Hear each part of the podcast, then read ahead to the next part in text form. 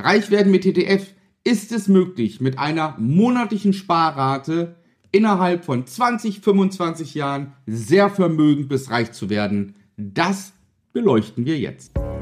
Wie du als Familienvater finanzielle Freiheit erreichst und Vermögen aufbaust, ohne Finanzexperte zu sein. Herzlich willkommen beim Podcast Papa an die Börse. Vom Familienvater zum Investor mit Marco Haselberg, dem Experten für Aktien, Investment und Vermögensaufbau. Schön, dass du dabei bist zu dieser Episode. Hier wollen wir mal schauen, ist es möglich, dass ich mit einer geringen Sparrate reich und vermögend werde? Ja. Wir wollen dabei verschiedene Dinge durchleuchten. Zum einen reicht es aus, wenn ich einfach in ein DAX-ETF spare, das heißt den Index, dass ich den Index als Grundlage nehme, das ist die erste Variante. Die zweite Variante ist, dass ich ganz einfach jeden Monat in den MSCI World oder in den All Country World spare. Was hat das für Auswirkungen? Und die dritte Variante, was bezweckt es, wenn ich mir Wissen aneigne, um gezielt ein Screening machen zu können für ETFs. Hier geht es jetzt ausschließlich um ETFs, nicht noch um Einzelaktien, die ich ja zum einen aktiv handeln kann oder zum anderen auch besparen kann mit einer monatlichen Sparrate. Fangen wir mal ganz einfach an. Die einfachste und erste Variante ist, dass ich überhaupt Geld spare. Ja, das können monatlich 25 Euro sein, 200 Euro sein, 500 Euro sein. Vielleicht machst du es auch schon, du sparst jeden Monat Geld, das Ganze landet auf deinem Girokonto oder auf deinem Tagesgeldkonto. Beim Girokonto bringt es gar nichts, beim Tagesgeldkonto sind wir mittlerweile wieder bei 0,75 Prozent. Ja, wir haben aber im Kopf, dass wir derzeit auch eine Inflation in Höhe von 10 Prozent haben. Ja, und ansonsten so um die zwei die letzten Jahre. zwei 2,2, je nachdem. Das heißt, sparst du auf deinem Girokonto oder auf deinem Tagesgeldkonto, dann entwertest du dein Geld. Du erwirtschaftest gar nichts außer Minus. Das heißt, das ist nun einmal die denkbar schlechteste Variante, die es überhaupt gibt. Ja, dass man sein Geld einfach aufs Konto legt. Natürlich sollte man einen gewissen Betrag immer liquide zur Verfügung haben. Es kann sein, dass obligatorische Beispiel, die Waschmaschine geht heute kaputt und dann muss ich in der Lage sein, mir morgen ein, eine Ersatzmaschine kaufen zu können, zum Beispiel. Ja, insofern sollte ich sowieso immer über liquide Mittel verfügen, auch eine gewisse Rücklage, so dass ich im Falle von zum Beispiel einer eintretenden Arbeitslosigkeit oder ähm, eine größere Reparatur am Pkw wird fällig oder oder oder für solche Geschichten sollte ich mindestens drei Netto-Monatsgehälter in einer Rücklage zur Verfügung haben und diese Rücklage sollte nicht fest angelegt sein, auch nicht in Aktien und ETFs. Das an dieser Stelle ein ganz wichtiger Hinweis. So, ich möchte mit euch jetzt erst einmal reingehen und ich schalte es mal um, möchte mit euch jetzt mal anschauen, wie sich das denn verhält mit dem DAX. Das ist der Chart, die Entwicklung des DAXes innerhalb der letzten zehn Jahre. Ihr seht hier unten, wenn ich ein bisschen hoch, ein bisschen rüber scrolle, seht das nochmal genauer, weil da mein Bild nicht im Weg ist. Ja, wir sind jetzt hier von 2012 in diesem Bereich bis hier oben hin jetzt 2022. Und jetzt schauen wir ganz einfach mal, indem wir September 2012 reingehen und schau mal, was der DAX bis jetzt September 2022, was er gemacht hat. Und da sind wir bei, ihr seht's hier in dem Bereich, da hat der DAX eine Rendite von 88,22 Prozent erwirtschaftet von 2012 bis 2022. So, was ist das für eine Jahresrendite? Dazu habe ich in Excel mal mit dieser Formel hier mal den Zinseszins umgerechnet, was das pro Jahr heißt. Und wir hatten eben gesagt, 88,22 Prozent hat der DAX in 10 Jahren gemacht. Das heißt, wir haben eine durchschnittliche Rendite beim DAX von 6,53 Prozent. Das heißt nichts anderes, als wenn du dir jetzt im Grunde einen DAX-ETF nimmst und den Index besparst, äh, besparst, besparst, ja, schaffst du im Schnitt eine Rendite von 6,53 Prozent. Das ist auch das, was ähm, der DAX in den letzten Jahrzehnten gemacht hat. Wir können ja noch mal weiter zurückgehen, ja, und gehen zum Beispiel mal ins Jahr 92 und sagen, okay, was wäre denn gewesen, wenn unsere Eltern oder Großeltern einfach im September 1992 angefangen hätten und hätten dort investiert in den DAX und heute hätten sie eine Rendite gehabt von, wir schauen mal, 718,38 Prozent in 30 Jahren. Ja, und jetzt können wir wieder hier in den Rechner reingehen und geben die 718,38 Prozent in 30 Jahren und ihr seht hier, sie hätten eine Jahresrendite jedes Jahr von 7,26 Prozent gehabt.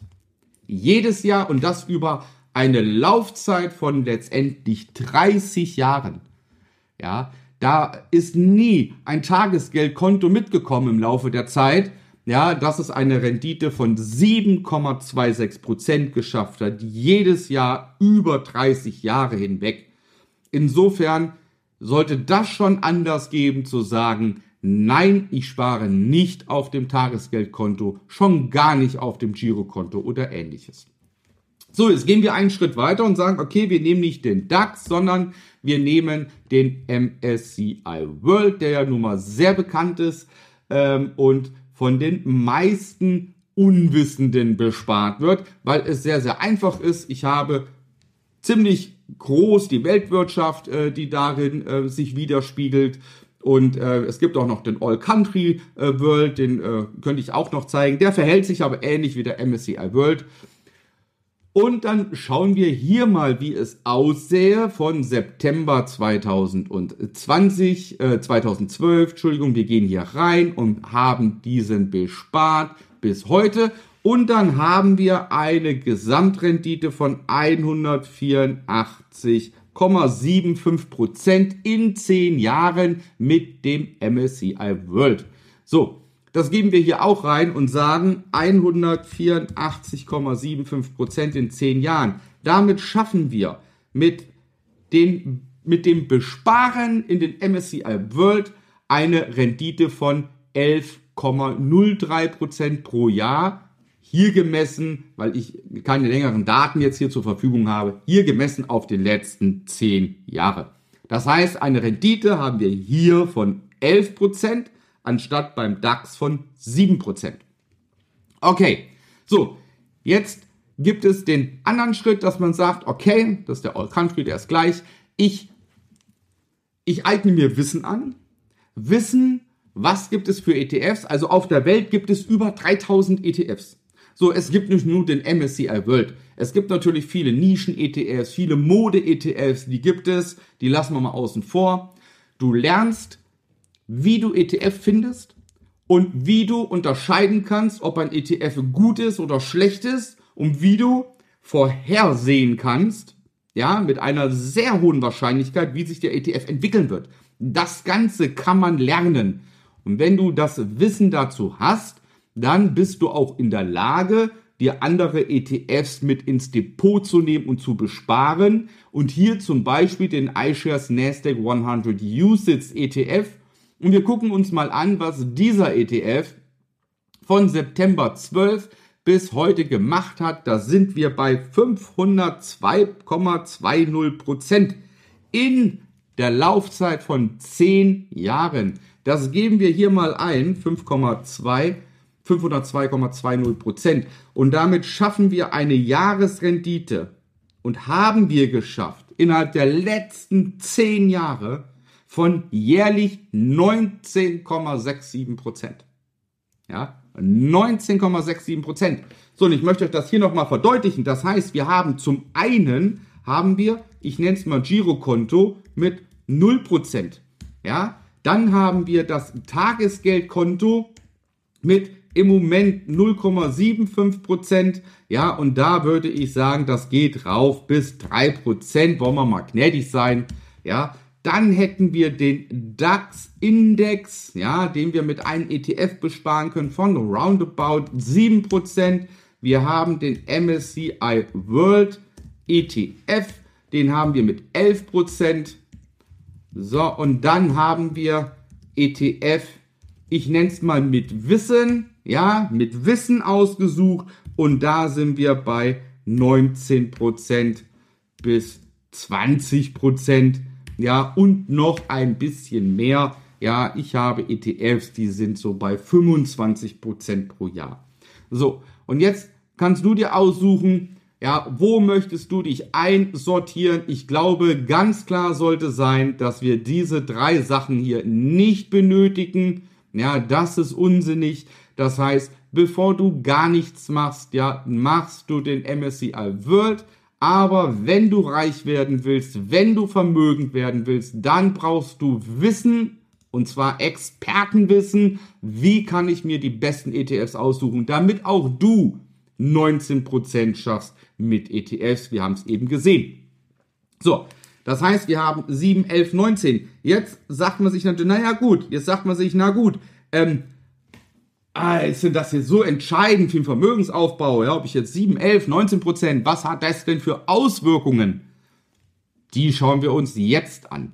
Und zwar wollen wir hier mal berechnen, ja, indem wir sagen, wir machen zum Beispiel eine Sparrate in Höhe von 200 Euro für unser Kind.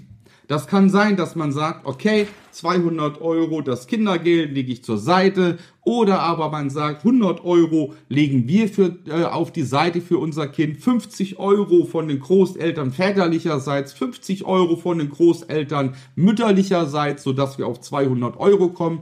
Seid ein bisschen kreativ. Vielleicht kann die Patentante und der Patenonkel jeweils 25 Euro im Monat geben oder halt ein Onkel oder eine Tante monatlich einfach nochmal 25 Euro geben. Also da auch etwas kreativ sein, ja, äh, wenn man selbst vielleicht die 200 Euro für sein Kind als Sparrate nicht aufbringen kann, dann einfach mal rumhorchen, wer ist bereit, 25 Euro zu investieren, damit das Kind eine grandiose, zumindest finanziell grandiose Zukunft hat.